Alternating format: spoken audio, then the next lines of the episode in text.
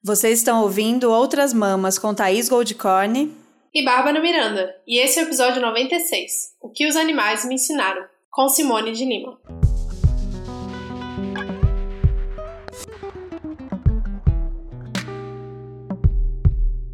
Gente, hoje a gente está com uma convidada muito, muito, muito, muito especial, que já tem anos que eu ouço falar dessa mulher incrível.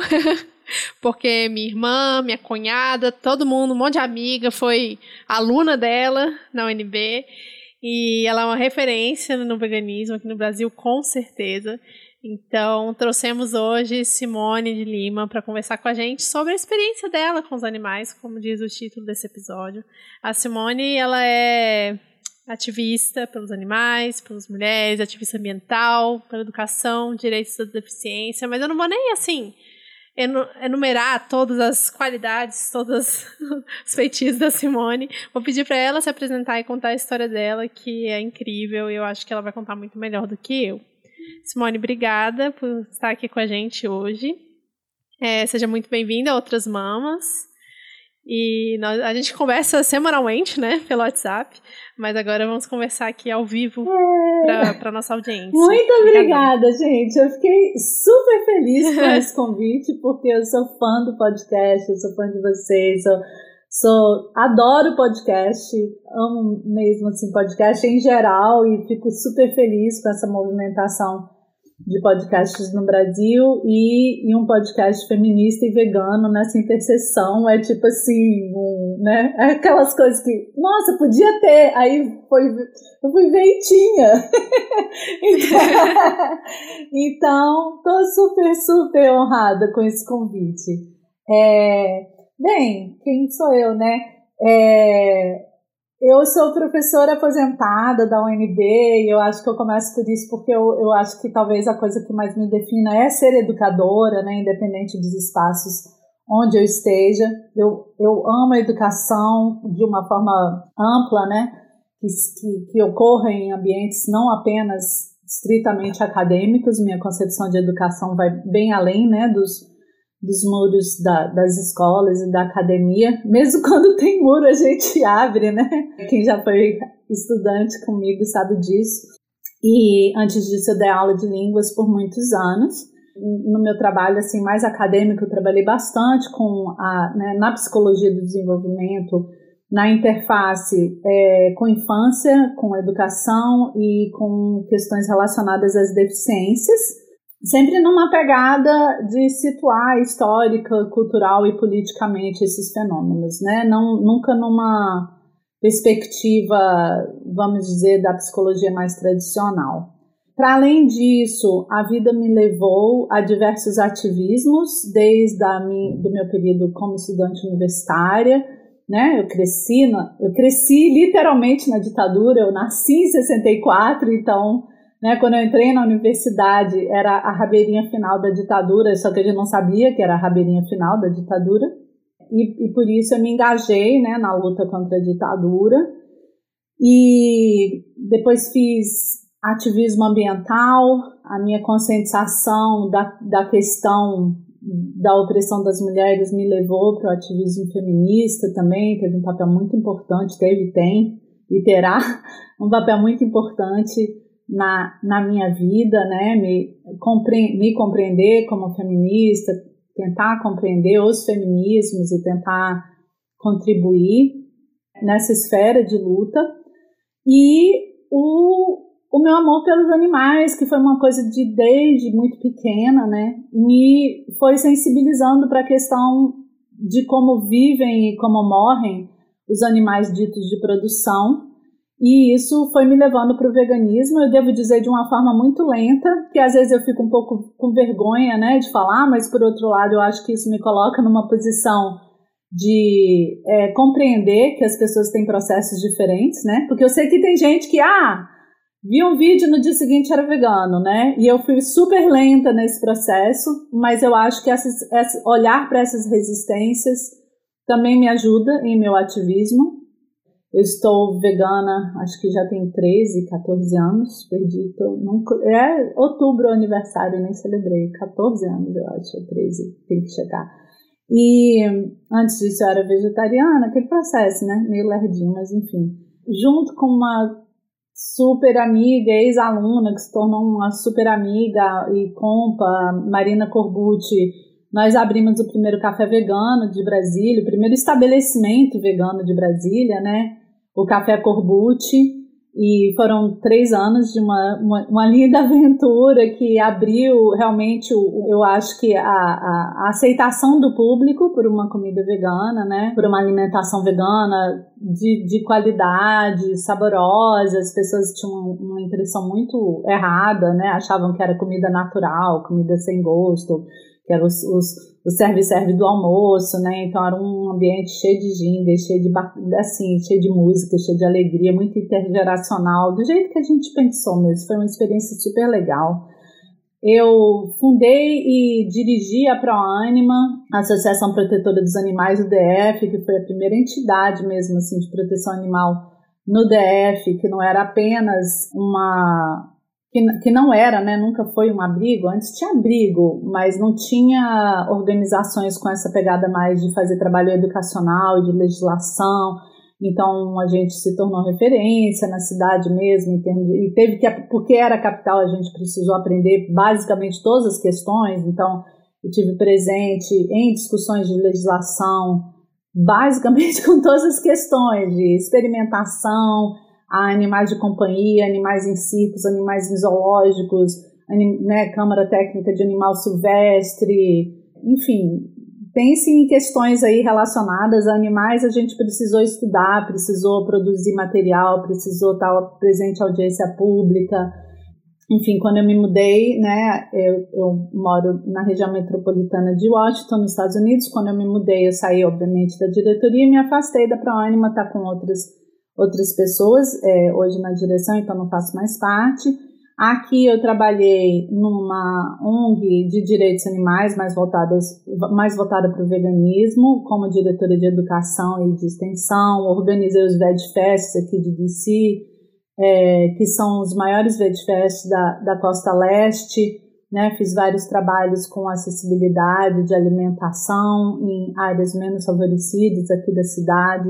E há dois anos eu passei a fazer parte da União Vegana de Ativismo, né? Então, ativismo que eu faço atualmente, mais à distância, eu saí dessa ONG na qual eu trabalhava aqui há um ano, me aposentei da UNB, então esse ano está sendo um ano meio que de, transi de transição, de tentar descobrir o que eu quero ser quando eu crescer como vocês veem aí, falta um pouco de foco, né? Fico fazendo várias. As pessoas, nossa, você faz tanta coisa. Não, é porque não tem foco, assim, são muitas, muitas paixões. E aí tá sendo um ano de transição, um ano um pouco de começar a escrever um pouco, porque com todo o ati... entre o trabalho e o ativismo eu, eu fiquei com muito pouco tempo para produção tanto acadêmica quanto de, de escrita mesmo, de divulgação. Então agora eu estou tentando organizar essas coisas. E é isso, tentando ver o que, que eu vou ser quando eu, né, nessa próxima fase de vida aí.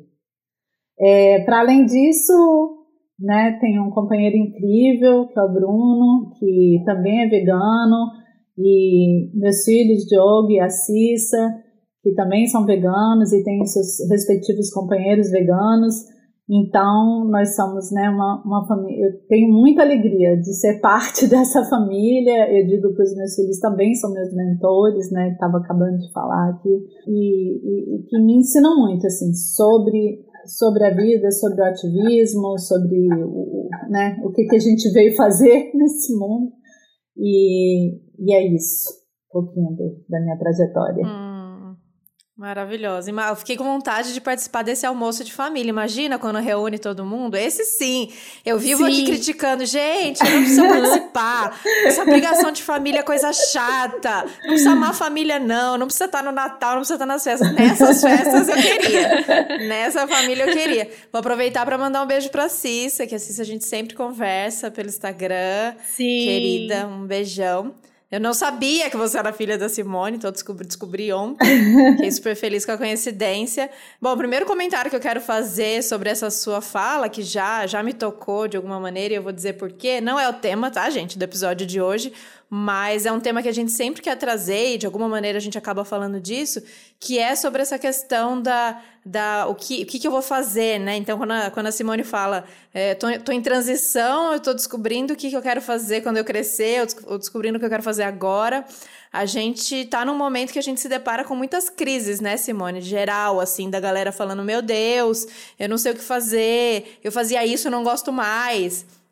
Eu acho que a gente talvez veio agora perceber, acho que sempre esse sentimento acompanhou as pessoas, né, de se encaixar dentro de um trabalho, uma caixinha que tivesse que ir com ela até o final. Mas talvez a gente esteja percebendo agora que não precisa, né, se encaixar nessa aí, e como se tivesse uma grande coisa que acontece aos 30 e você tem que estar tá bem resolvido e aí pronto, tudo tem que ter acontecido. Você tem que ter ser realizado no trabalho, amorosamente, emocionalmente, não mais crises, assim, né? Uhum. E aí eu sempre trago aqui as crises novas que vêm, ou as vontades novas de fazer outra coisa, essa coisa de não, não quero mais isso, agora eu vou buscar aprender, vou recomeçar quantas vezes for preciso. Então, isso é muito legal de ouvir, essa é, disponibilidade e essa coragem de recomeçar e falar: agora eu vou descobrir o que eu quero fazer agora, o que faz sentido para mim agora, e, e, mover essas paixões, né? Não acho que você não tem foco, não. Acho que a gente tem. é, é massa, né? Quando a gente pode olhar para esse monte dessas paixões e conseguir se colocar a serviço dessas paixões, coisa mais linda. Já é o primeiro Sim. ponto que eu quero trazer aqui. Foi a parte, foi a parte que eu mais me identifiquei, essa coisa da. Você falou a falta de foco. Eu falei, meu Deus, sou eu. eu acho que as, as pessoas têm estilos diferentes, né? Eu tenho, tenho amigas que, e amigos e amigas que já sabiam o que queriam fazer, assim, desde muito tempo e que foram, né? Eu sinto muito essa. É quase como que a cada 10 anos tem um, um novo tema, uma nova questão que me, que me chama muito e que eu sinto que eu tenho que fazer alguma coisa a respeito, e as outras coisas que eu fiz antes, mesmo quando parece que foi um desvio do caminho, acrescentam. Eu nem falei que eu sou bióloga molecular, né? Antes de... Ah, é? a minha graduação foi em biologia, eu passei, né, eu tive um tempo dentro de laboratório e no final me deu uma crise porque eu dava aula de línguas e e eu queria muito entender essa relação de pensamento e linguagem. E eu, e eu fazia bem o meu trabalho, mas a minha paixão, eu falei, não, eu tenho que trabalhar com o ser humano tal, e não com bactéria. E aí eu sentia muito, né, essa coisa assim, ah, eu fiz o curso errado, era um peso muito grande para mim.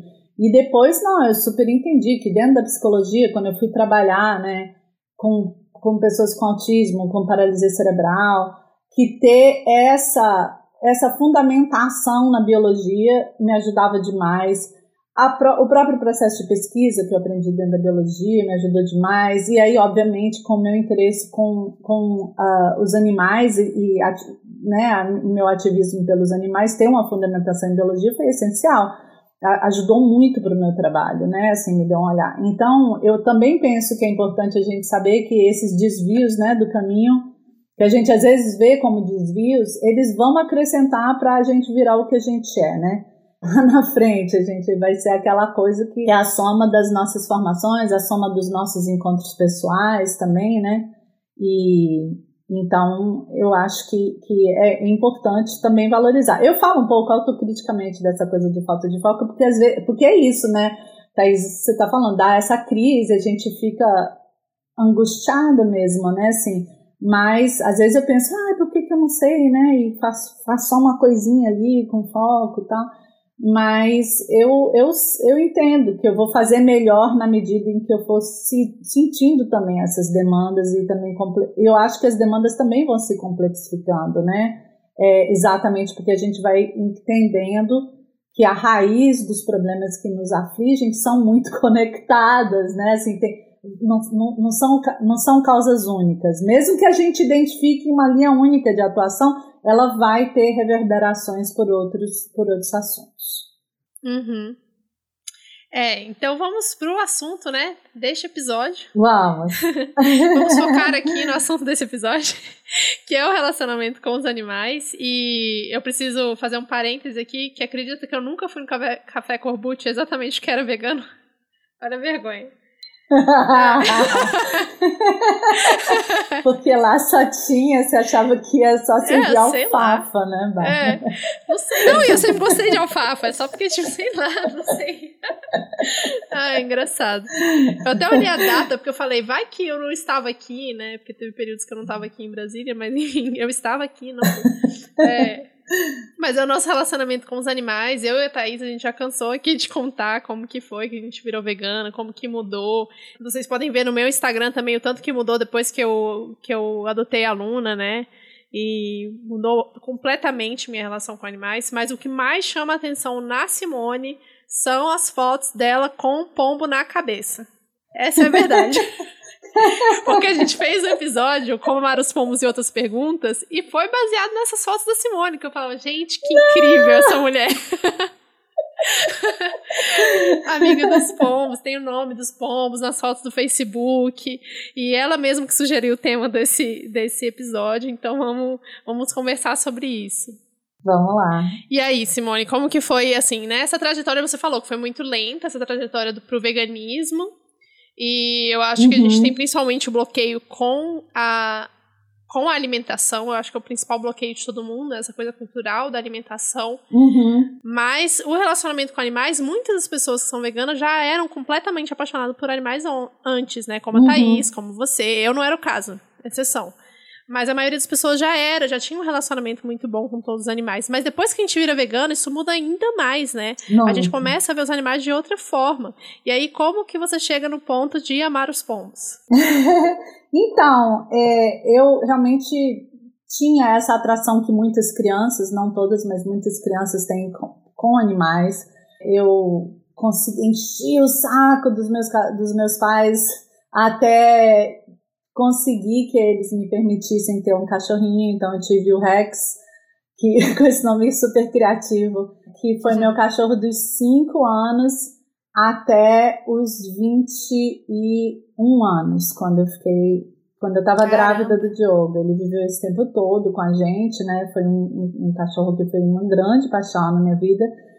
E eu era uma criança que chorava, se ia em circo, porque eu tinha pena dos animais eu pegava briga em zoológico, porque lembro no Zoo de Brasília tinha umas pessoas jogando lata nos jacarés para eles se mexerem, né? E as pessoas acham jacaré feio e aquela, né? E eu peguei uma briga homérica pequenininha e chegou, chegou aos guardas do zoo, porque eu tava dando um ataque histérico lá com as pessoas que estavam jogando lata. E eu fiquei puta porque eles vieram brigar comigo e não com quem tava jogando lata, né? Então eu tinha, eu tinha muita pena de animais na rua, queria trazer todos para casa, meus pais não deixavam, obviamente. Aí, né, enfim, tive vários animais de companhia e, né, ditos de companhia, a gente vai falar sobre isso. Mas seguindo essa coisa, né, de que a gente, né, fala dos animais ditos de companhia ou domésticos é, são meio, na expressão em inglês é gateway drugs, né, que é a droga de entrada. Eu falo que são os animais de entrada para outros animais. E, e, aí, já tendo fundado a, a, a ProAnima, a gente trabalhava fundamentalmente com animais de companhia, até na, da, da,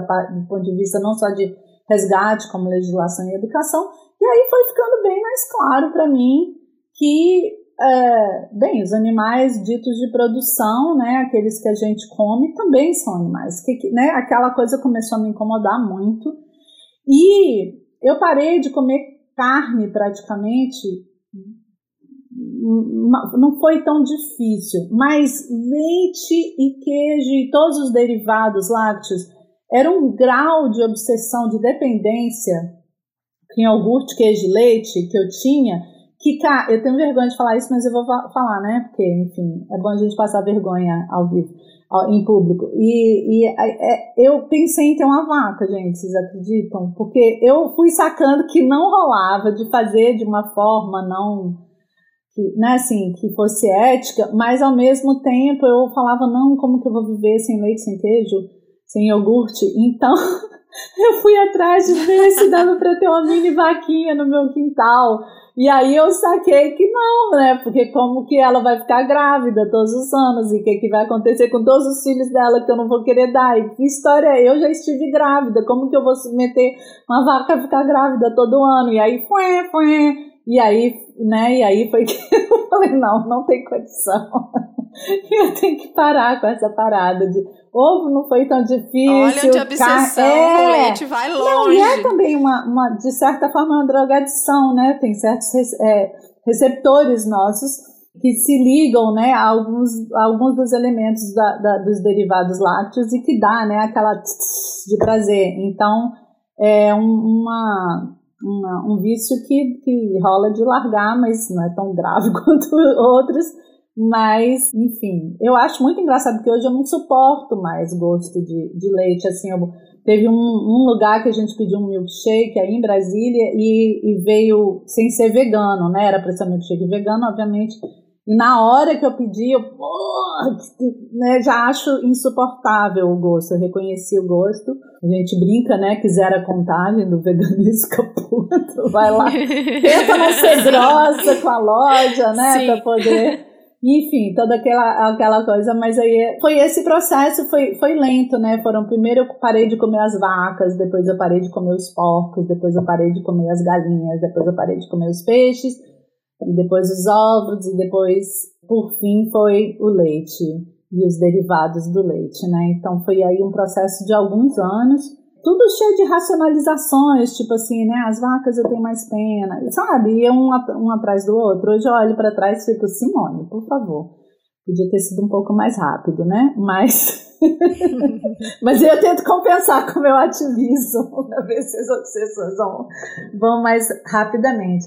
As outras questões, para mim, não foram, assim, desafiadoras, né? Assim, a coisa de parar de frequentar entretenimento usando animais, né, o couro nas roupas, esse tipo de coisa, porque, enfim, porque eu já tinha uma visão crítica em relação a isso, né? Faltava só um arrazoado, mais, mais fundamentado para poder convencer outras pessoas, de tipo, não, quando você for viajar, não anda no camelo por causa disso daquilo, ou, sabe, não vai no SeaWorld.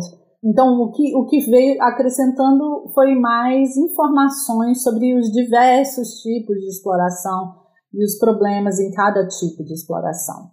É, eu acho massa, a gente já trouxe algumas, em alguns episódios, essas é, diversas formas, né? Porque é, existe gente que não é vegana, mas já algumas fichas já caíram sobre tipos de exploração animal. Eu tive algumas fichas caindo antes de me tornar vegana, então eu, com essa questão dos animais de companhia, os animais domésticos, eu já era uma defensora da adoção e não de comprar animal, isso já tinha antes. Então, é isso, esses processos de quais fichas vão caindo, e mais do que quais fichas vão caindo, quais a gente na hora que cai, a gente assume a responsabilidade para fazer de fato uma uhum. mudança, né? Porque muitas vezes a gente prefere escolher ignorar para não abrir mão de uma mudança tão grande. Acho que quando chega é, para uma mudança prática que o veganismo exige, que é aquela mudança na alimentação, em todas as outras áreas, mas a alimentação, como a gente sempre fala aqui, é uma escolha que a gente tem que fazer três, quatro, cinco vezes por dia.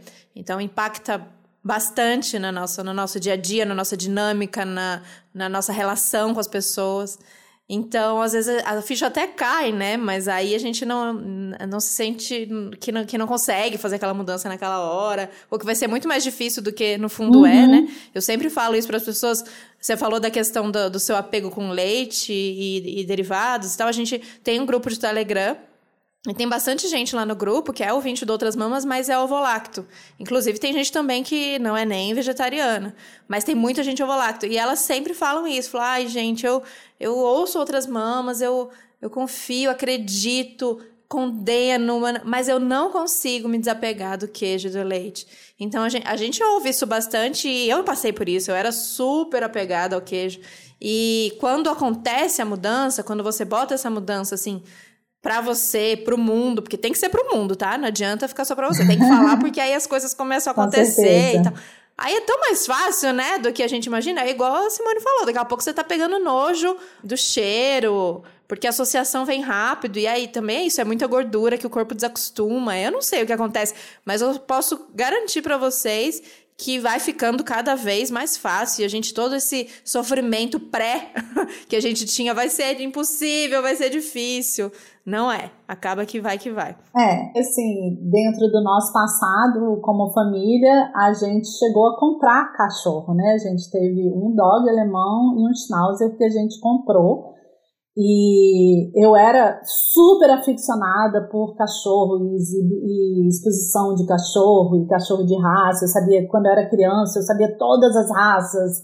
Tinha milhões de livros de raças tipo de Pokémon, né? cachorro. Né? Total, total. Era assim, eu vivia pensando em cachorro e cavalo, basicamente. A minha infância era assim, era esse o meu grande interesse. E eu comprei um cavalo, eu trabalhei anos, eu trabalhei desde os 12 anos de idade para comprar um cavalo, e aí eu comprei cachorro.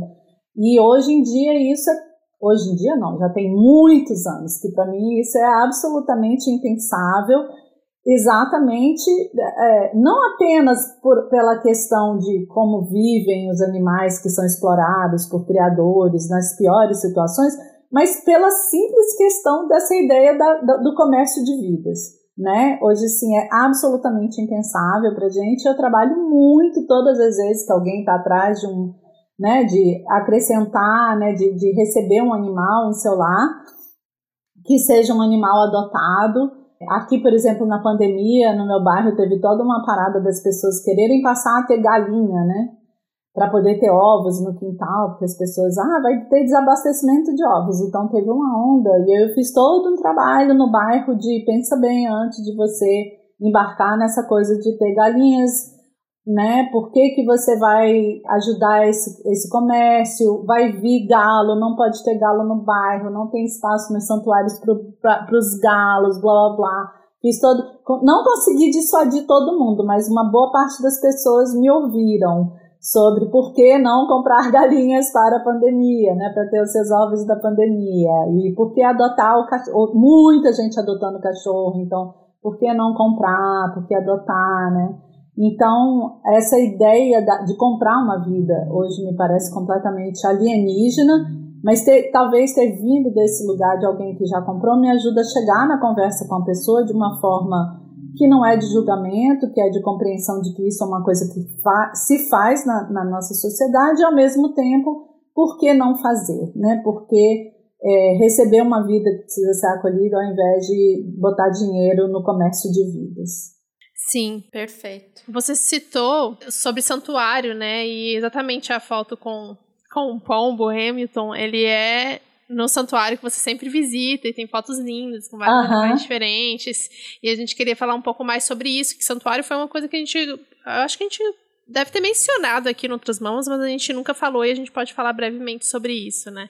Sobre como funciona, qual a diferença de zoológico, como que, e como que isso mudou o seu relacionamento com os animais depois que você começou a frequentar esses espaços. Então, o santuário é, no qual eu voluntaria, eu sou voluntária há quase quatro anos, no Poplar Spring Animal Sanctuary. É um, um santuário que fica uma hora daqui, então uma vez por semana eu pego carro, dirijo uma hora para lá, passo amanhã um pedaço da, né, algumas horas lá trabalhando, servindo aos animais, né? Eu acho muito legal essa ideia de, ao invés de servir animais, hoje eu sirvo aos animais. É um santuário lindo, muito grande, tem centenas de animais resgatados da pecuária e animais silvestres.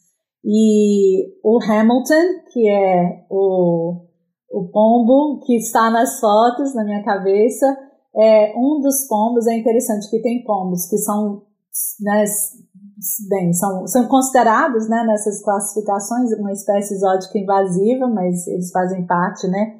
Da vida silvestre, de áreas urbanas e de áreas não urbanas aqui na região. E o Hamilton, em particular, ele foi, quando ele era bebê, ele foi atacado por um gavião, e aí ele foi para um centro de reabilitação. Quando soltaram, ele tinha se socializado com humanos, então ele queria ficar ele ia para dentro de casa, ele ia para a cabeça das pessoas, ele foi devolvido para esse local de reabilitação, aí levaram ele lá para o santuário. O que eu acho muito enternecedor no Hamilton, que me afeta muito, assim, é que ele tem a personalidade dele, que é muito particular em relação a outros pombos, e ele tem preferências pessoais. Então, no começo, quando ele vinha para minha cabeça, eu falava, ah, ele faz isso com todo mundo, né? Ele, ele gosta de cabeças de pessoas. Mas ele me conhece claramente, todo mundo que é funcionário fixo do santuário fala, ele prefere estar na sua cabeça do que de gente que está aqui todos os dias. Quando eu posso, no começo da pandemia, por exemplo, foi fechado até para os voluntários, né, o santuário. E aí eu passei um mês e meio sem ir. Quando eu voltei, eu pensei, ah, será que o Hamilton vai lembrar de mim e tal? E, gente, quando o meu carro entra no santuário, ele, ele eu, eu vejo aquele chegando para perto do carro, e de onde ele tiver, o santuário é gigante, né? Tem vários setores diferentes. De onde ele tiver, ele vai pousar no meu carro na hora que eu, que eu estaciono. Eu abro a porta, tanto que várias das fotos, né? Tem fotos de praticamente todos os dias. E, e aí são fotos legais, que tem as estações com Hamilton, né? Assim, primavera, verão, outono, inverno, com Hamilton na cabeça. E a primeira coisa que ele faz é vir para minha cabeça e faz e a gente conversa, a gente tem brincadeiras que a gente desenvolveu, que ele vai e volta, né? Ele pula para minha cabeça, e pula para uma cerca, e pula para minha cabeça, e pula para cerca.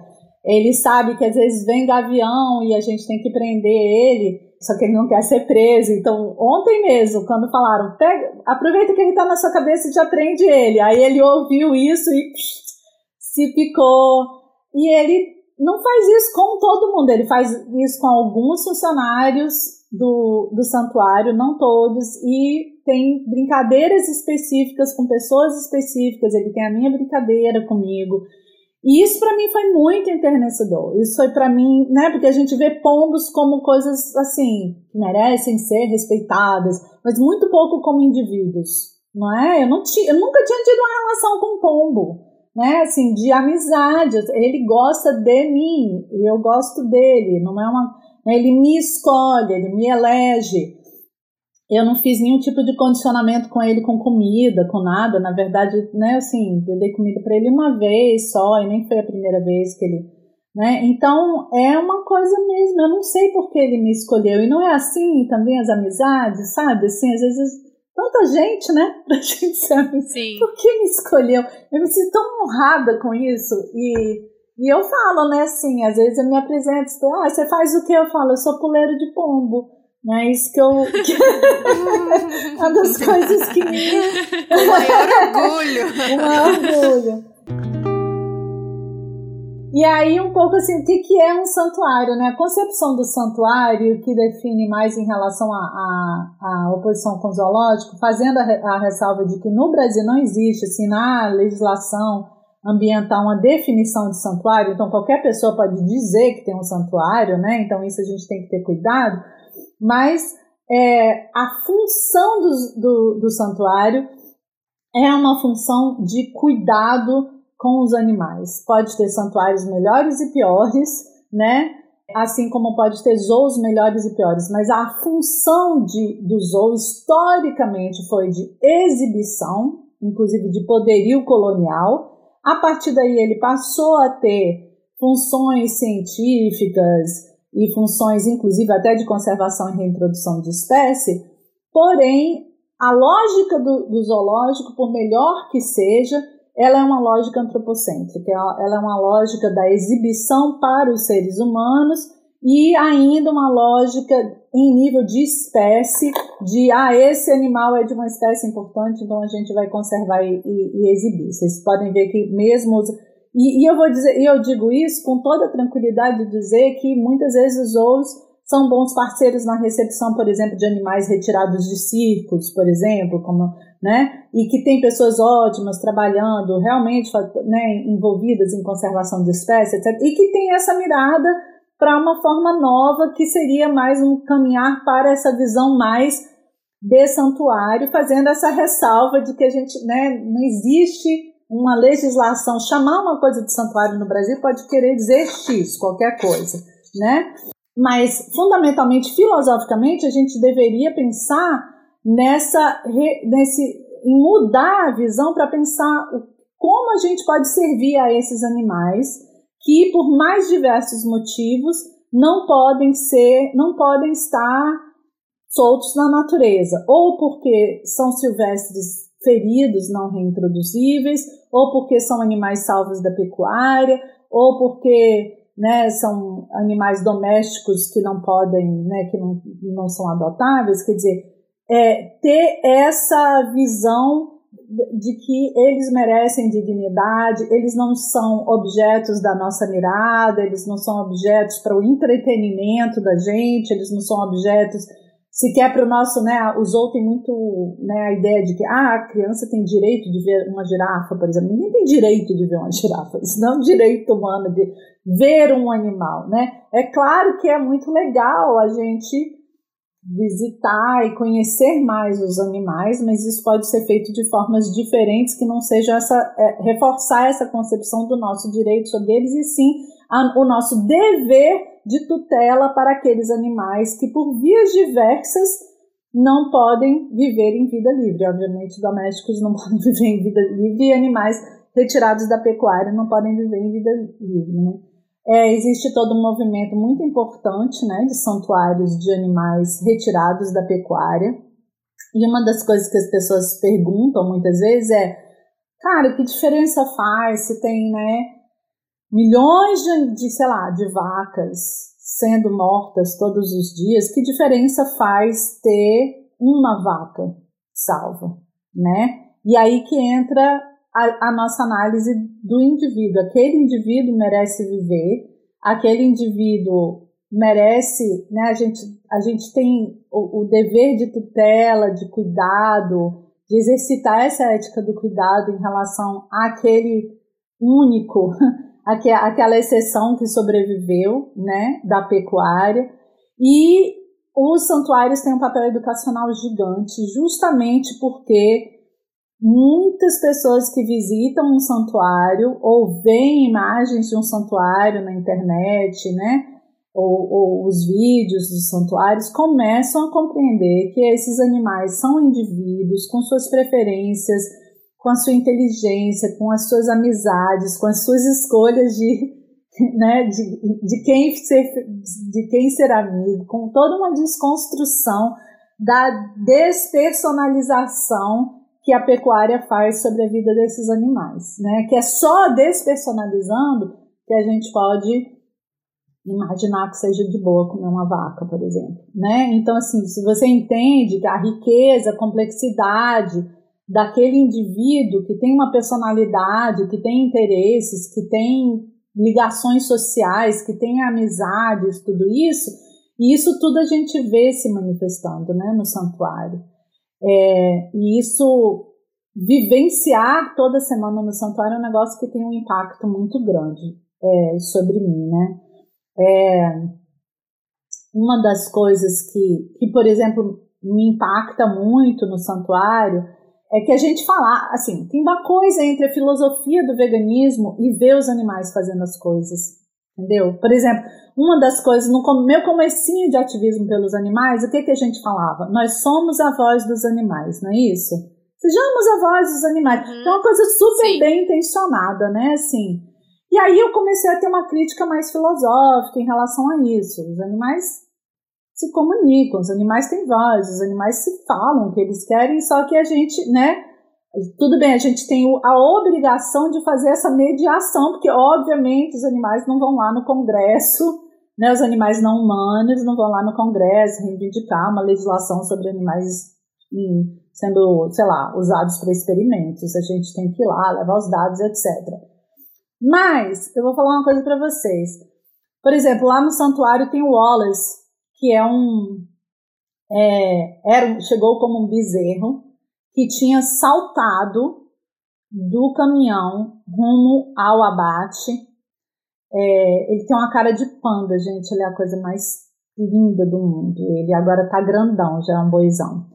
E ele saltou do caminhão rumo ao abate e ele viveu nas matas na, no, estado da Virgínia, aqui perto, por dois meses fugindo. No inverno, ele saltou com outro compa dele, o outro morreu, bichinho.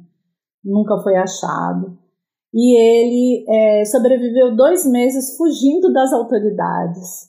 E aí ele finalmente desistiram dele e uma pessoa contratou alguém para fazer uma busca mais cautelosa, mais cuidadosa, e assim ele chegou lá no santuário.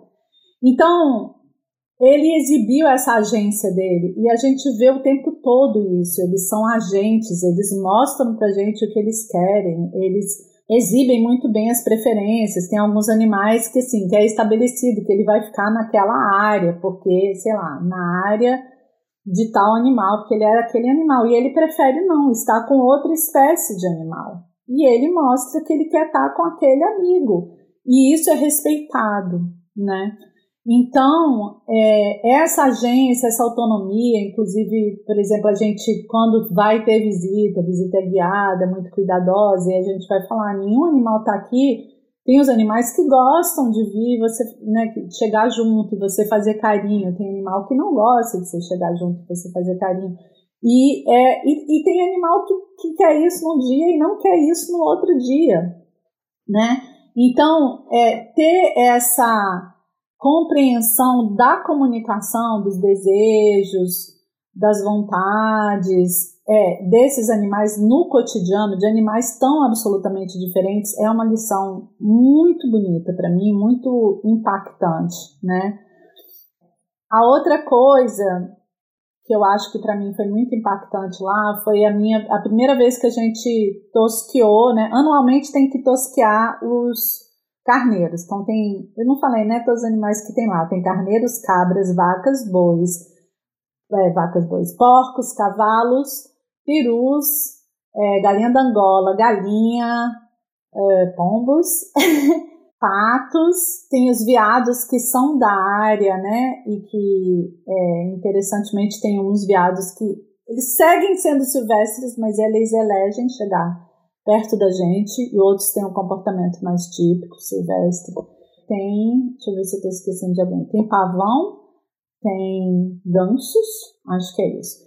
E é, então tem os carneiros e os carneiros por conta da de como eles foram né, geneticamente selecionados, eles produzem mais lã do que é possível ficar ano após ano. Né? Então, assim, tem os carneiros que são de, de raças é, exploradas para carne, então não, mas os carneiros das raças exploradas para lã, eles precisam ser tosqueados. E aí, enfim, eu já não usava lã há muitos anos, gente, óbvio, né, por ser vegana, mas nunca tinha caído tanto a ficha como no dia de tosquia, porque a gente lá tem um, um, uma tosqueadora, um tosqueador que vem super bem selecionado, fica várias pessoas em volta, maior cuidado para segurar os carneiros. E mesmo assim é um pouco estressante para eles. E mesmo assim, com todo cuidado, todo cuidado. Imagina assim, o tosqueador que vem tosquear no santuário, fica um bando de mulher olhando em volta, tipo, não se atreva, né? A machucar. E mesmo assim, gente, do mesmo jeito que homem fazendo barba tal, dá uns, uns cortezinhos, né? Dá uns cortes e a gente tem que imediatamente fazer o tratamento. Na semana seguinte, a gente tem que tratar todos os dias aqueles cortezinhos. Imagina se na indústria faz isso. Nunca. De forma alguma. Nunca, Imagina. entendeu? Então, para mim isso foi uma coisa tão importante, também ver, por exemplo, a nossa rotina de cuidado, todos os dias a gente limpa os estábulos, né? Uma vez por semana eu vou, mas os estábulos, os galpões nos quais os, os, os animais ficam são limpos todos os dias. Eu fui entrar aqui em site de criação de carneiro e de cabra para entender melhor como é o sistema, mesmo esse chamado artesanal, boutique, sabe, assim, desse Sabe esses criadores, né? Local, orgânico, né? Do bem, blá blá blá. Então, é, ele, o processo que a gente faz todos os dias, eles fazem de três em três meses. De três em três meses. Os animais ficam em cima da palha, acumulando fezes e urina. De três em três meses. E é aí que eles fazem a troca da palha, entendeu? E, e eu não posso falar para vocês a alegria que é a gente entra, a gente limpa, a gente separa todas as áreas que estão sujas, né, de, de urina, de fezes, aí bota, né, a, a palha nova, e é, as cabras, é assim, eles entram de volta e aquela, a, a alfafa lá é, é cama, é, é, é um né, um, um lanchinho para eles e a banheira ao mesmo tempo, né, tudo, tudo junto ali. E eles entram mega felizes porque tá tudo limpinho, sabe? Eles ficam esperando lá de fora, dão um rolê, comem uma graminha e tal, e aí entram, assim, na hora que tá limpinho, eles já vão chegando, assim, na porta do galpão e tipo, né, posso entrar? Posso entrar? E aí eles pulam naquela palha fofinha e mostram toda a alegria que eles têm de, estar naquele espaço limpo, sabe? E eu fico pensando, gente, como é a vida desses animais que tem que esperar três meses para ter essa higienização do ambiente, entendeu? E, e claramente eles, enfim, estão felizes com aquela limpeza e isso não é considerado, né? Sim, isso é o que eles divulgam, né? Isso que você viu no site, limpeza de três é... meses. Isso é o que eles têm orgulho de falar. Vamos saber se é isso mesmo. Exato. Imagina. Sim, exatamente. Eu acho que outra coisa que me impactou muito no santuário, de ver ao vivo, como eu falei, eu já não tomava leite, né? Desde virar vegana, obviamente, nem os derivados. Mas o Wallace, quando ele chegou lá, que é esse o, o nosso bezerro da resistência, né? Que fugiu das autoridades para viver por dois anos, por dois meses, ele estava em quarentena no estábulo, numa baia lá no, na área das, das cabras. E tinha uma vaca leiteira, né, aposentada, já idosa, que ela estava tão velhinha com artrite que ela estava na área das ovelhas. Ela sentiu a presença, né, do Wallace no, no, no galpão das cabras. Ela conseguiu se deslocar, era difícil para ela nesse momento de se deslocar, ela já estava com bastante artrite. Então, ela se deslocou da área das ovelhas até a área das, das cabras, que tem um certo declive, assim, é meio elevado. A gente estava lá limpando e quando a gente vê, a Lily aparece lá. E gente, cara, a Lily apareceu aqui e tal. E ela foi andando diretamente para a baia onde estava o Wallace, era, a baia estava fechada. E aí, quando a gente viu, a gente sacou que ela estava lá porque ela tinha né, sentido, provavelmente pelo olfato, porque o Wallace não estava fazendo barulho, que um bezerro estava lá. E os dois encostaram os focinhos e ela ficou tentando desesperadamente abrir a porta para estar com esse bezerro. Eu vou chorar. A gente ficou todo mundo que estava trabalhando lá, a gente estava brincando, trabalhando esse dia, até meu filho e minha nora estavam lá limpando também, estavam visitando, e ficou todo mundo em silêncio, assim, com emoção, de caiu aquela ficha em todo mundo. Todos os bezerros dela tinham sido tirados dela, né, na vida dela como vaca leiteira. E ela viu que tinha um bezerro lá e ela foi chegar junto, e foi assim, um momento, assim, os dois falavam, os dois vocalizavam, os dois se tocavam, sabe? E foi muito impactante para mim, né? É, como mãe, como alguém que, que enfim, que, que vê essa conexão, né? Eu tava lá com meu filho, que eu nunca mais tinha visto, ele foi me visitar, veio me visitar. Foi um momento assim, todo mundo começou a chorar, assim, em silêncio, foi um momento de silêncio muito sagrado, assim. E aí, depois disso, teve mais duas vacas que chegaram sem que a gente soubesse, estavam prenhas, estavam prenhas, né? A Maisie e a Maple, em, em, anos diferentes, uma dois anos atrás e outra há um ano atrás. Ambas, quando tiveram seus filhotes, né? Então, a Maisie primeiro, ela teve o bebê dela, ela era uma vaca salva da indústria leiteira, né? Que ia ser morta ao ser aposentada, porque ela já não estava produzindo tanto leite. Então ela tinha sete anos, seis para sete anos. Aí ela teve o filhote dela, o Justin, e aí imediatamente ela cobriu o Justin de palha e ela via as pessoas e ela tinha muito medo que as pessoas levassem o Justin. Quando ela cobriu o Justin de palha e eu não estava, eu vi parte do processo de parto dela, mas eu não vi ela parir. Mas o pessoal que viu ela parir disse que ela cobriu, e aí o pessoal achou que tinha desaparecido, né? O filhote, cadê o filhote? Tá, tá, tá. E aí que sacaram que ela tinha coberto de palha para tentar esconder ele. E, e por dias ela não acreditava que ia ficar com ele, gente. Ela ficava.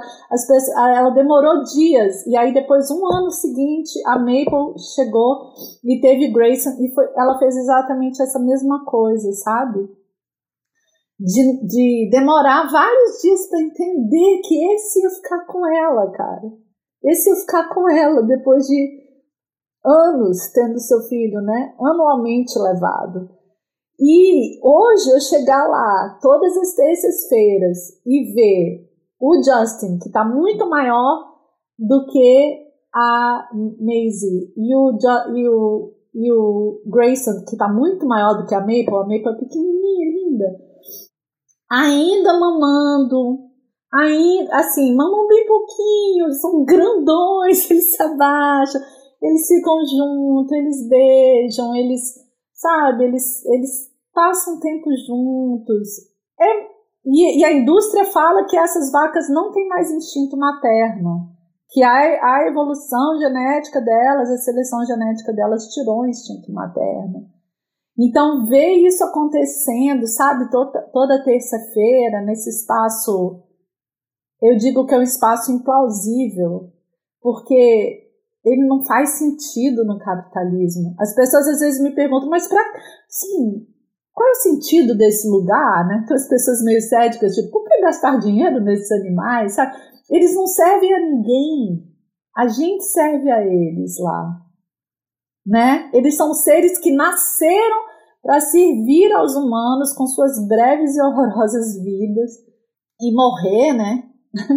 e aí ele, e a gente está servindo a eles. E aí é, é, eu acho muito impactante. Eu não sei se eu consigo transmitir mas eu acho.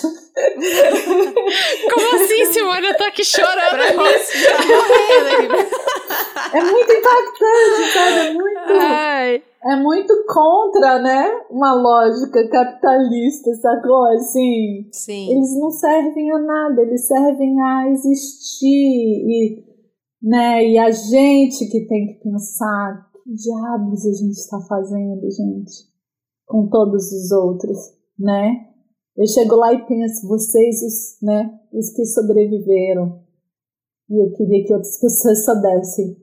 E aí eu boto as fotos, né, deles, pra uhum. ver se, né. Muita gente me procura em box e fala assim: Ah, cara, eu vejo essas fotos, tá ficando mais foda de comer o lombo. Uhum. Né? A semana passada eu, o Percy, que é um, um dos porquinhos, que é muito figura ele vai tomar café da manhã, ele entra mais cedo do que os outros, e eu fico lá limpando, tirando a poeira do, do da baia lá, do, do galpão dos porcos. Ele ficou olhando pra mim, aí eu fui lá fazer um carinho nele, eu saquei que ele queria ser escovado, aí eu fiz um videozinho rápido, só deu limpando ele com uma escovinha, ele deitou de lado, deu um suspiro, ficou Cara, ele é um pouco maior do que eu, ele é gigante, né? E ele todo largado, assim, de lado, e eu escovando ele. Aí alguém me mandou um inbox e falou: Pô, Simone, assim você faz ficar muito difícil essa coisa, né? Do comer o lombo e tal.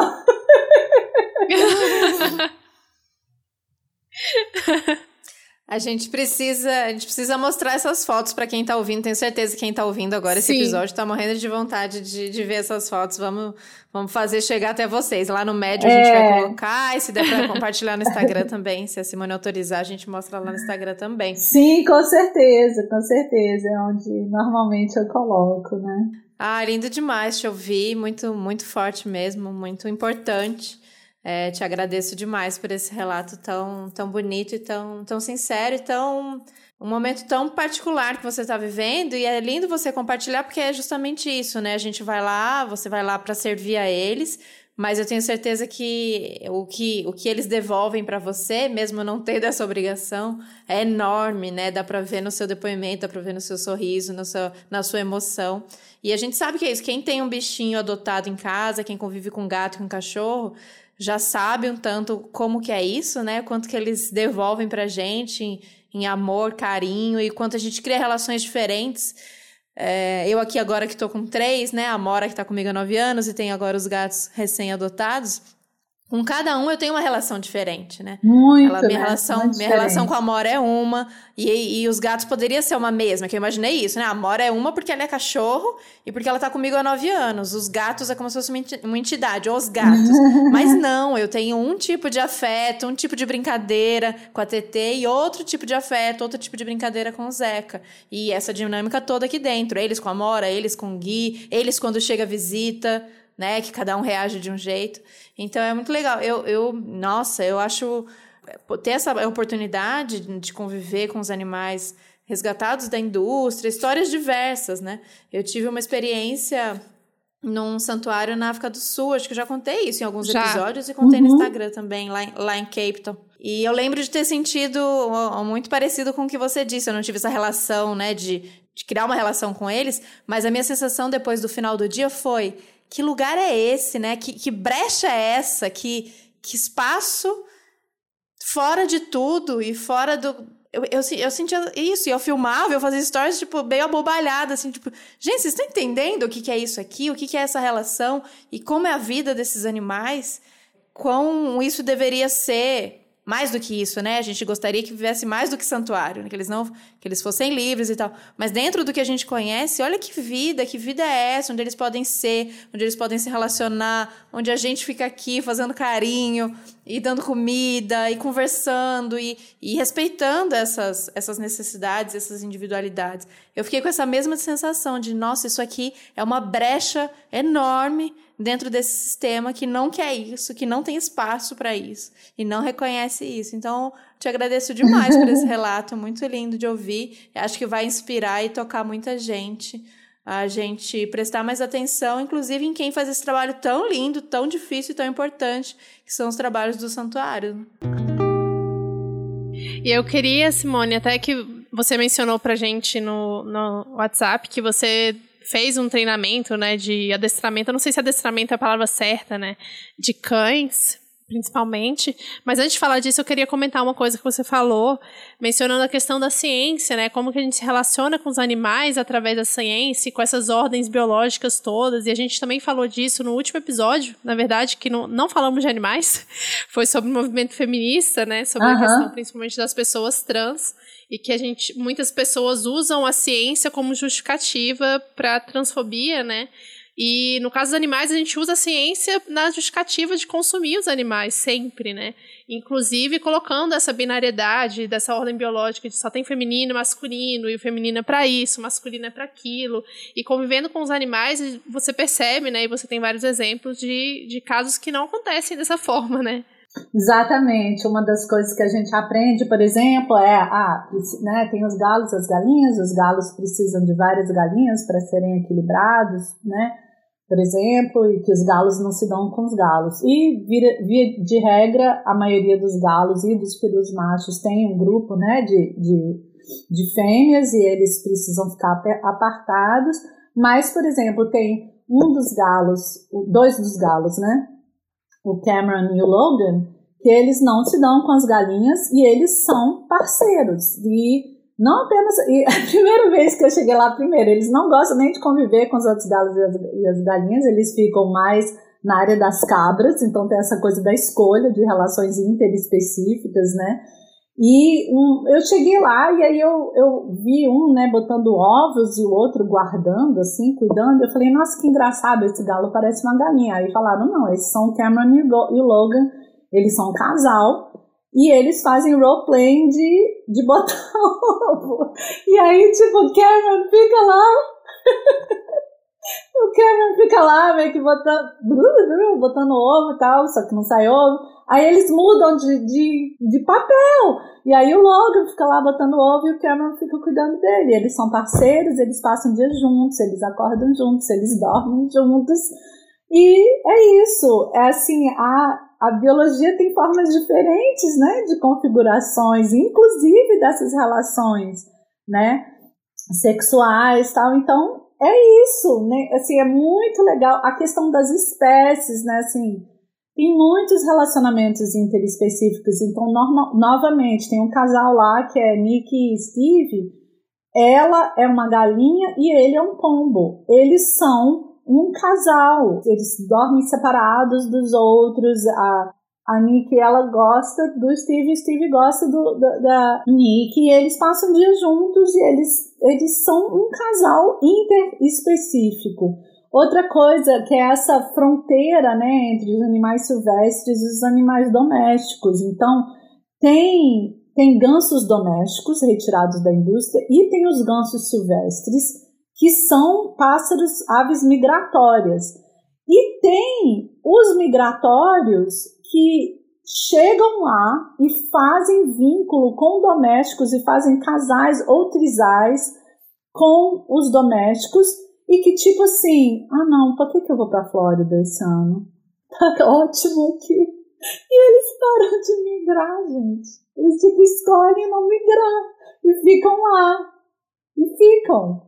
Tem gansos silvestres que têm os seus bebês lá e tem, adotam como se fosse, todo ano tem esse processo de um tio doméstico que assume a guarda compartilhada dos bebês e inclusive é fundamental no ensino do voo. E tudo isso eu vou observando e tipo, tem coisas que já são descritas na biologia, tem coisas que não são, porque a gente não está esperando, porque não cabe na ordem das nossas categorizações, não é? Então a gente ainda tem que evoluir muito para compreender, né? Claro que essas categorias são importantes, elas organizam o nosso conhecimento, mas elas também são limitadas em relação à complexidade dos fenômenos reais, inclusive dos fenômenos biológicos, não é? Então, são outras coisas assim desse, desse aprendizado, né? Que gente, essas, esses binarismos domésticos silvestres, né? Espécie, do, do sexo biológico, etc tudo isso é, eles, eles subvertem de um jeito bacana demais. A gente tem que aprender um monte, né? Tá vendo? Os bichos já estão aí no amor é. livre, sem. e a gente tá aqui batendo cabeça, tem que aprender com eles.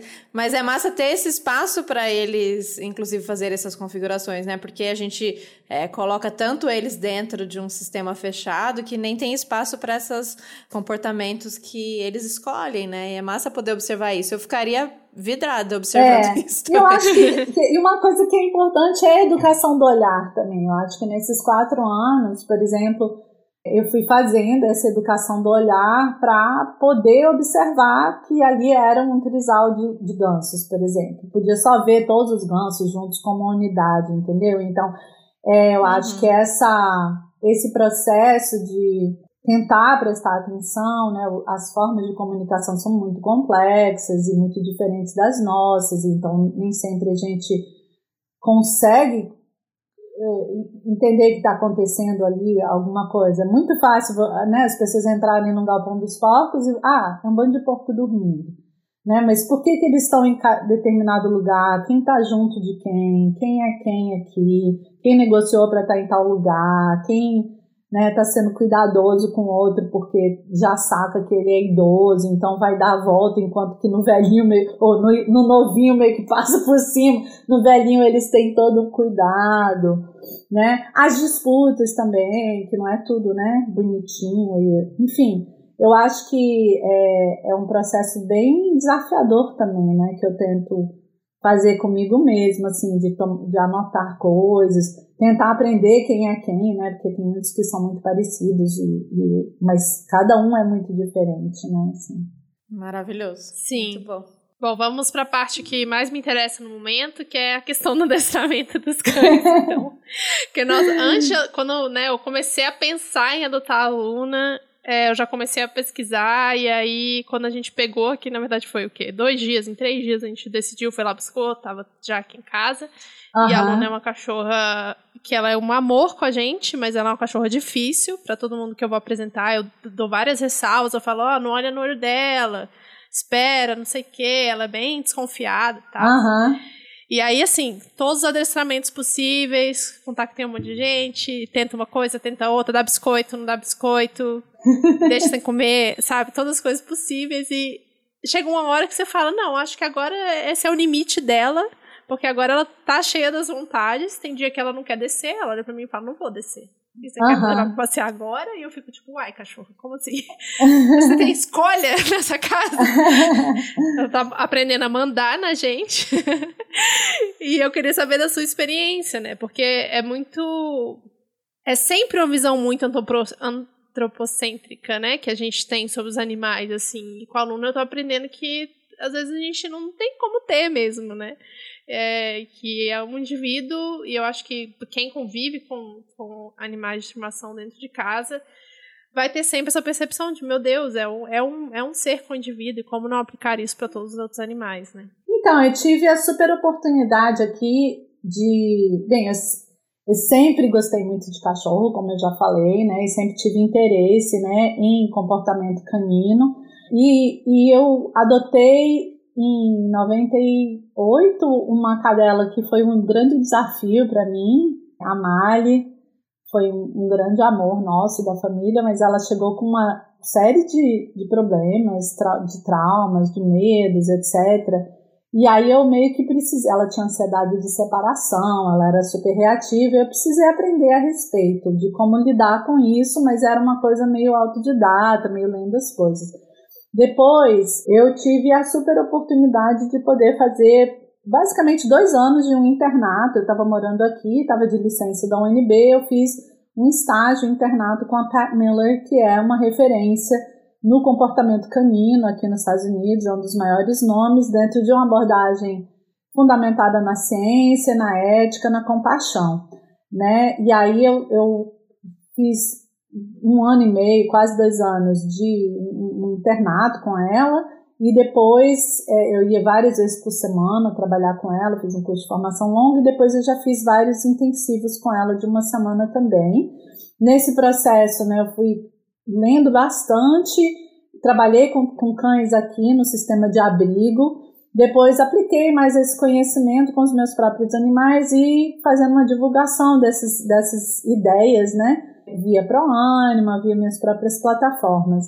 É, infelizmente, o campo de adestramento em geral, mas particularmente no Brasil, é muito dominado por gente da velha guarda, e quando eu falo assim da velha guarda, são filosofias equivocadas do ponto de vista da etologia, do comportamento canino, principalmente com a, com a, a noção de uma ideia de dominância. Né? Essa ideia de dominância, você já deve ter ouvido falar, porque foi muito popularizado aí por um treinador de sucesso que, que aparece no, no National Geographic, a despeito de várias entidades de proteção animal e entidades científicas já terem pedido para esse programa ser retirado do ar, porque ele propaga ideias que não apenas são equivocadas, como são extremamente violentas. Né? Eu faço análise também do ponto de vista de gênero, são, são ideias muito machistas, fundamentadas numa ideia de uhum. controle, não só antropocêntricas, mas são fundamentadas numa ideia de controle, numa ideia de que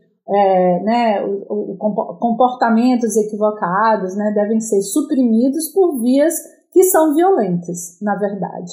Né? Então, é, essa ideia de dominância, ela foi mal interpretada de uns estudos dos anos 40 de um teórico suíço que observou globos em cativeiro e estressados E isso virou uma coisa, foi muito mal apropriada pelo mundo do comportamento canino. Então, ideias muito equivocadas do tipo, ah, porque o seu cachorro sai mais rápido do que você, ele está querendo te dominar, né? Assim, se você abre a porta, ele sai mais rápido, ele está querendo te dominar, e você tem que mostrar o lugar dele, você é o líder da matilha. Então tem toda essa coisa do líder da matilha, vem muito dessa tradição patriarcal, Sim. sabe? né? Uhum. Ah, ele late porque ele quer te dominar. Ele, ele, ele sobe na cama porque ele quer te dominar. Não, gente, ele sobe na cama porque a cama é mais fofa do que o chão. Ele sai mais rápido porque ele tem quatro fucking pernas e você só tem duas e você é mais lerdo do que o cachorro, você anda mais devagar do que o cachorro.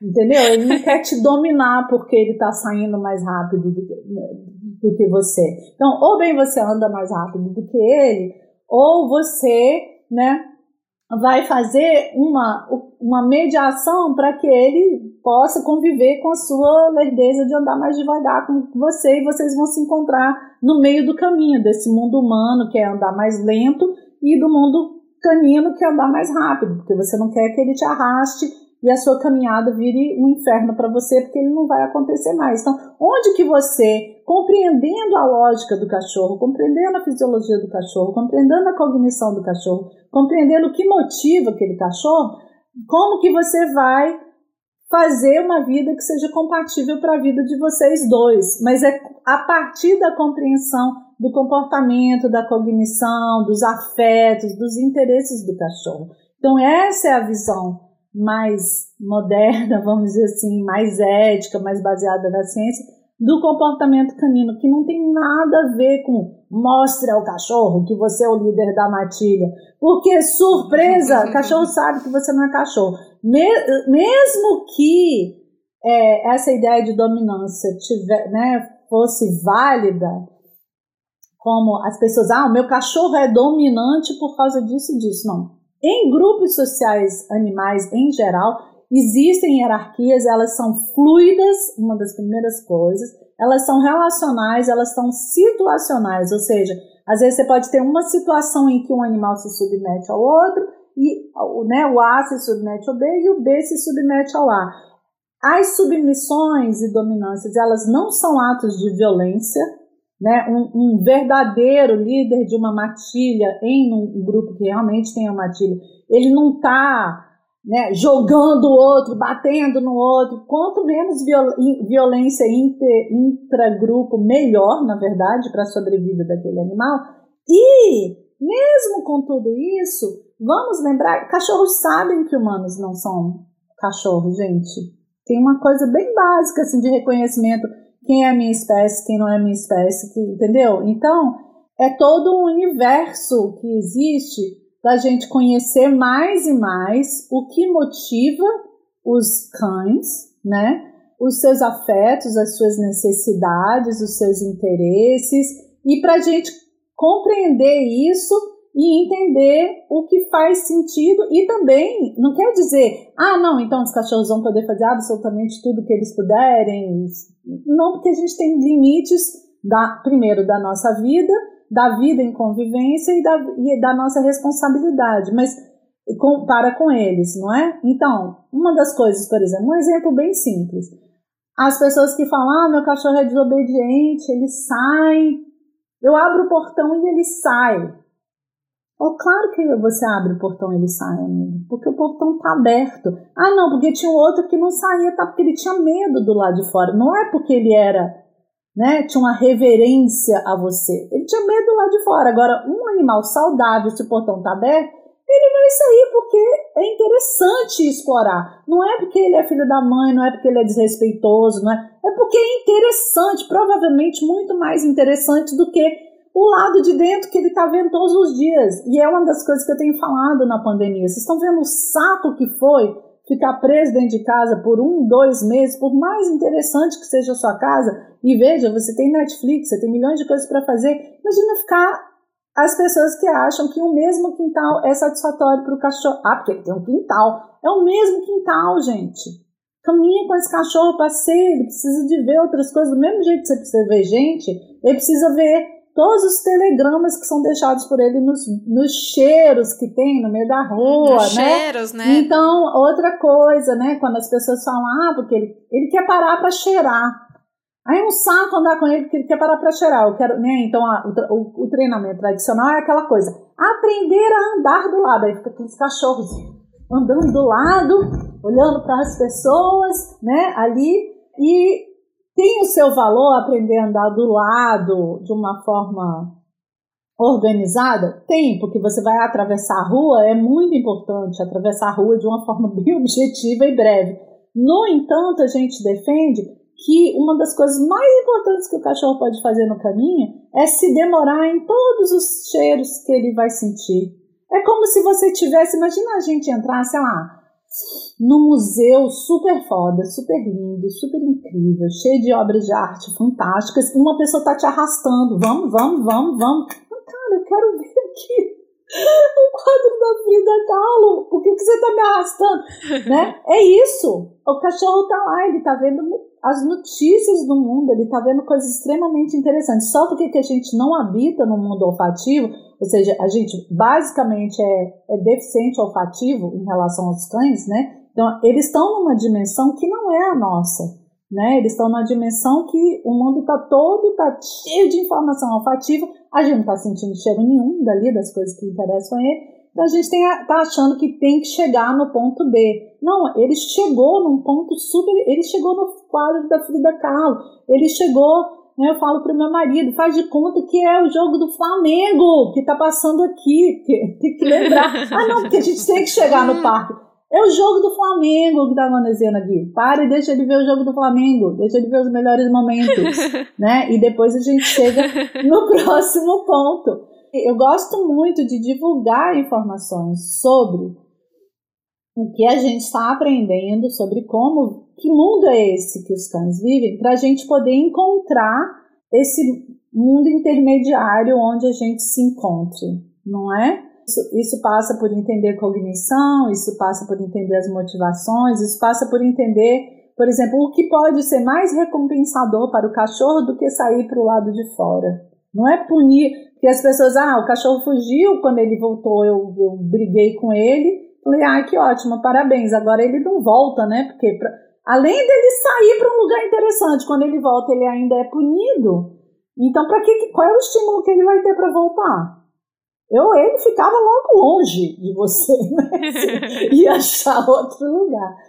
Felizmente tem várias pessoas, né? Há uns 10 anos atrás praticamente não tinha, era um cenário bem, bem triste no Brasil em relação a isso, mas hoje já tem muitas pessoas legais em Brasília tem todo um grupo, inclusive, de mulheres, não coincidentemente, gente, é muito interessante. São mulheres, muitas são biólogas, são pessoas que estão fazendo todo um trabalho muito legal de divulgar um trabalho de comportamento canino que seja fundamentado no conhecimento dos cães, de como eles, né, de como eles habitam esse mundo, o que os motiva, o que eles conseguem entender, o que eles não conseguem entender. Por exemplo, as pessoas falam, ah, eu falei pro meu cachorro, aí você vê assim, Senta, senta, senta, senta, senta! Não, gente, você não falou a primeira vez, ele não sabe o que senta significa.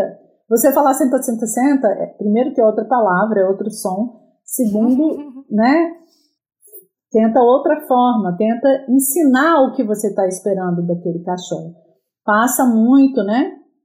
Por aqueles princípios do comportamento, do comportamentalismo, que são né, o, o que, que se segue a um comportamento deve ser recompensador, mas hoje a gente está entendendo mais ainda sobre outro aspecto que é a cognição dos animais, né, dos cachorros. Então, o que, que faz sentido para o cachorro, o que, que não faz sentido? A gente está sabendo muito mais que os cães, por terem coevoluído com os humanos, sabem ler expressões faciais, compreendem muito mais o que a, a, nossa linguagem do que a gente achava antes e ao mesmo tempo a gente tem que entender que as pessoas às vezes ficam frustradas porque os cachorros não entendem certas coisas e realmente eles não entendem, né? Se a gente quer comportamentos muito específicos, você não pode falar espera aí, dá um tempo, é, fica lá, como se fossem coisas intercambiáveis se a gente não ensinou o que a gente está querendo dizer para os cachorros, né? E eu vejo muita gente frustrada porque eu pedi tal coisa, ele não está fazendo, né? E entender muito que a punição, além de dela não funcionar, ela às vezes suprime o comportamento, mas cria comportamento mais grave no, no futuro. Então tem cães com problemas de agressividade, né?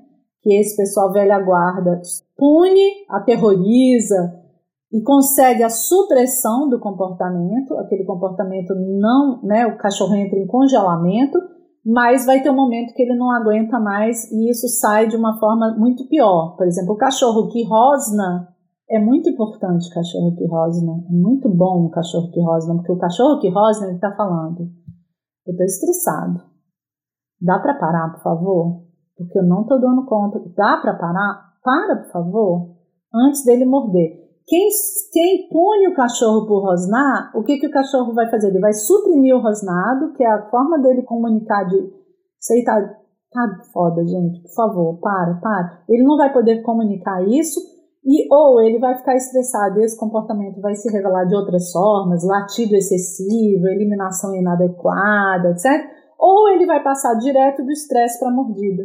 E as pessoas, ai, mordeu do nada. Do nada ele mordeu. Não, é porque você suprimiu a porra do rosnado dele, que era a forma dele comunicar educadamente para você que aquilo que você estava fazendo estava muito desagradável. Ah, olha, a Luna pode ter tido isso. Ah, eu amei. Porque ela. É, a Luna ela, ela morde direto. Ela, não, ela rosna pra mim e pro Vitor, mas pra pessoa desconhecida ela não rosna.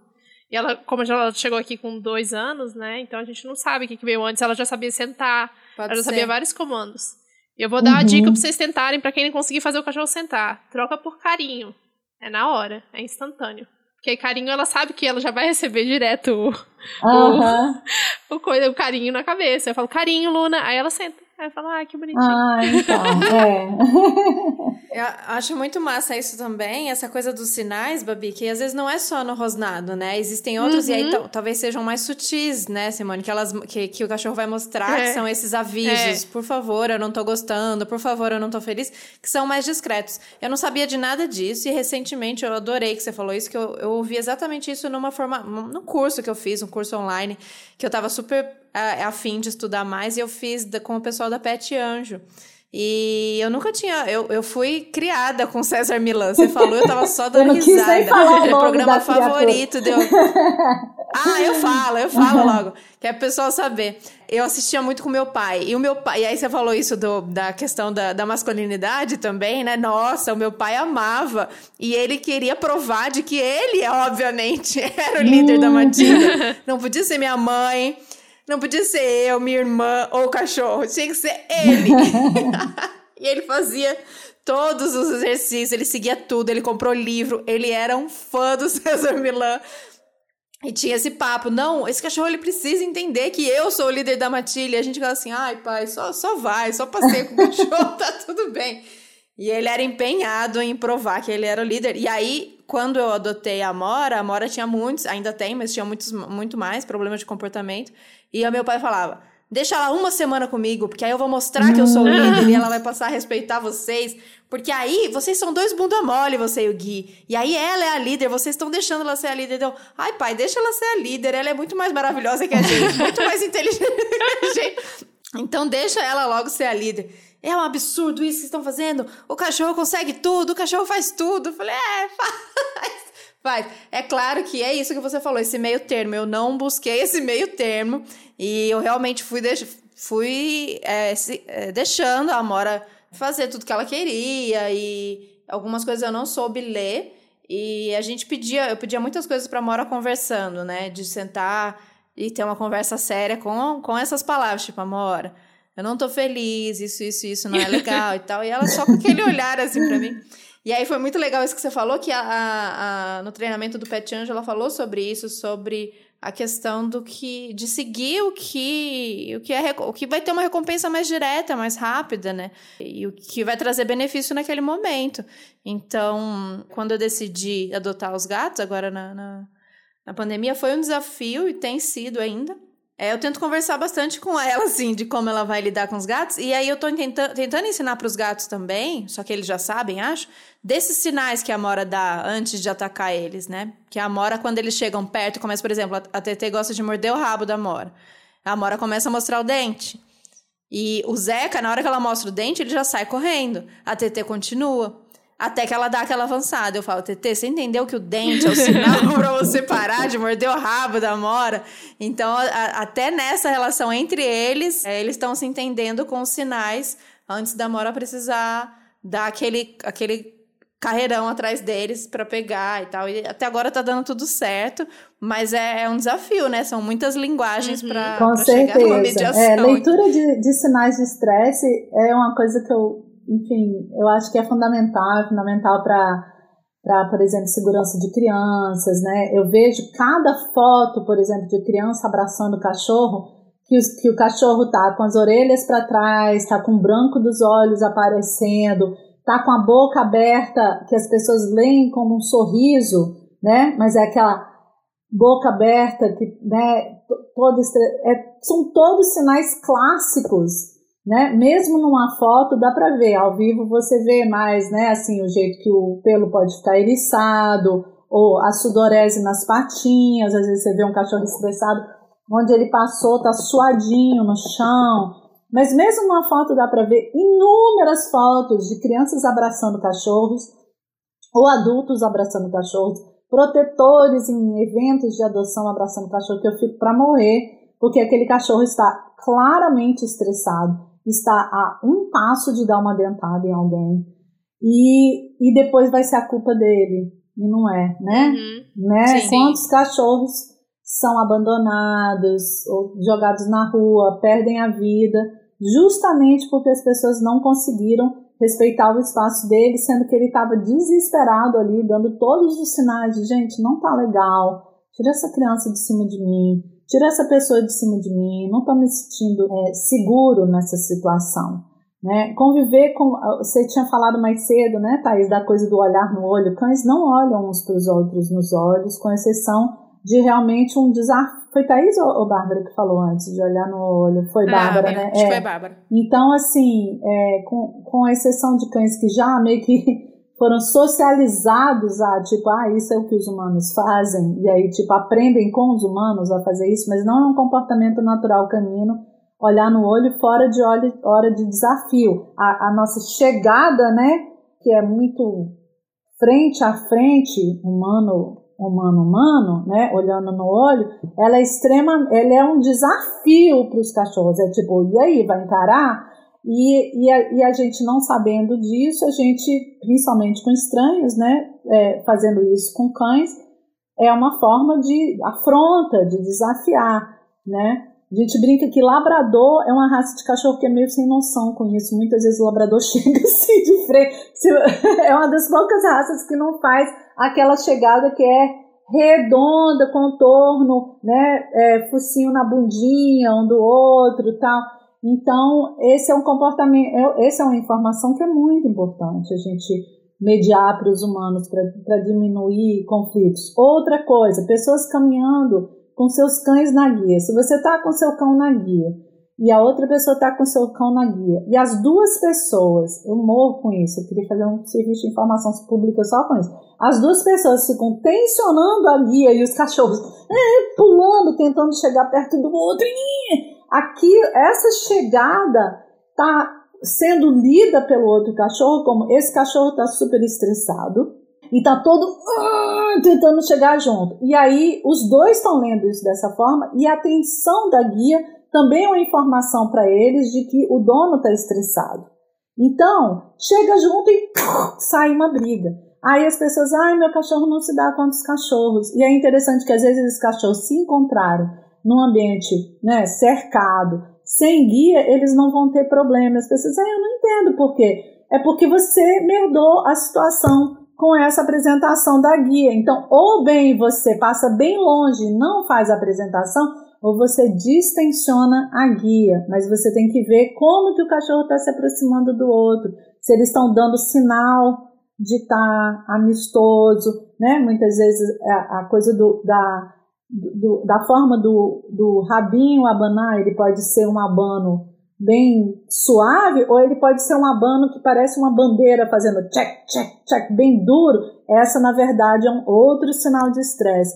É um mundo todo bem fascinante, interessante. Uma das coisas que eu amo fazer é educação sobre comportamento, assim, essa linguagem canina, porque só isso é, seria uma boa contribuição para cães mais felizes, né? E, e eu vejo muito assim, uma das coisas que a gente vê quando vai às vezes para a praia e tem cães comunitários soltos, não estou romantizando, sei que muitos vão ter berne, bicheira, leishmaniose, etc, etc, e não vão estar, tá, né, não, não vão ter todos os cuidados necessários. Mas vocês podem ver que em pequenos vilarejos onde os cães são criados soltos, novamente, não estou dizendo que é para cão ser criado solto em área urbana, tá, gente? Mas eles sabem é, se comunicar, eles sabem ter uma linguagem canina e raramente você vê briga na rua, né? Enquanto que os cães urbanizados por pessoas que não sabem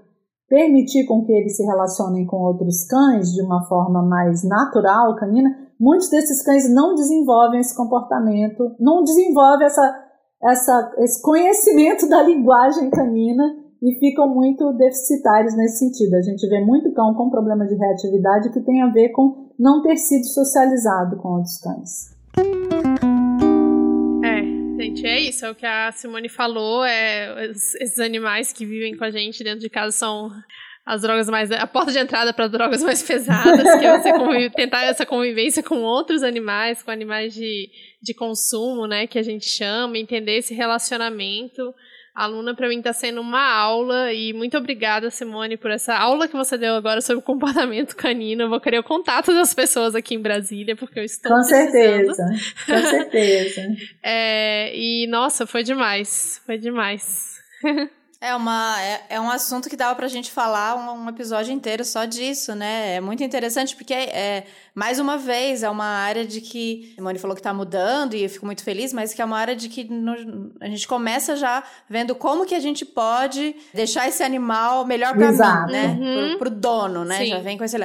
E agora a gente vê essa. É, é, ouvir essas palavras e, e ver esse estudo e botar a gente para entender é, esse comportamento e entender como funciona, quais são as ligações, o que eles fazem.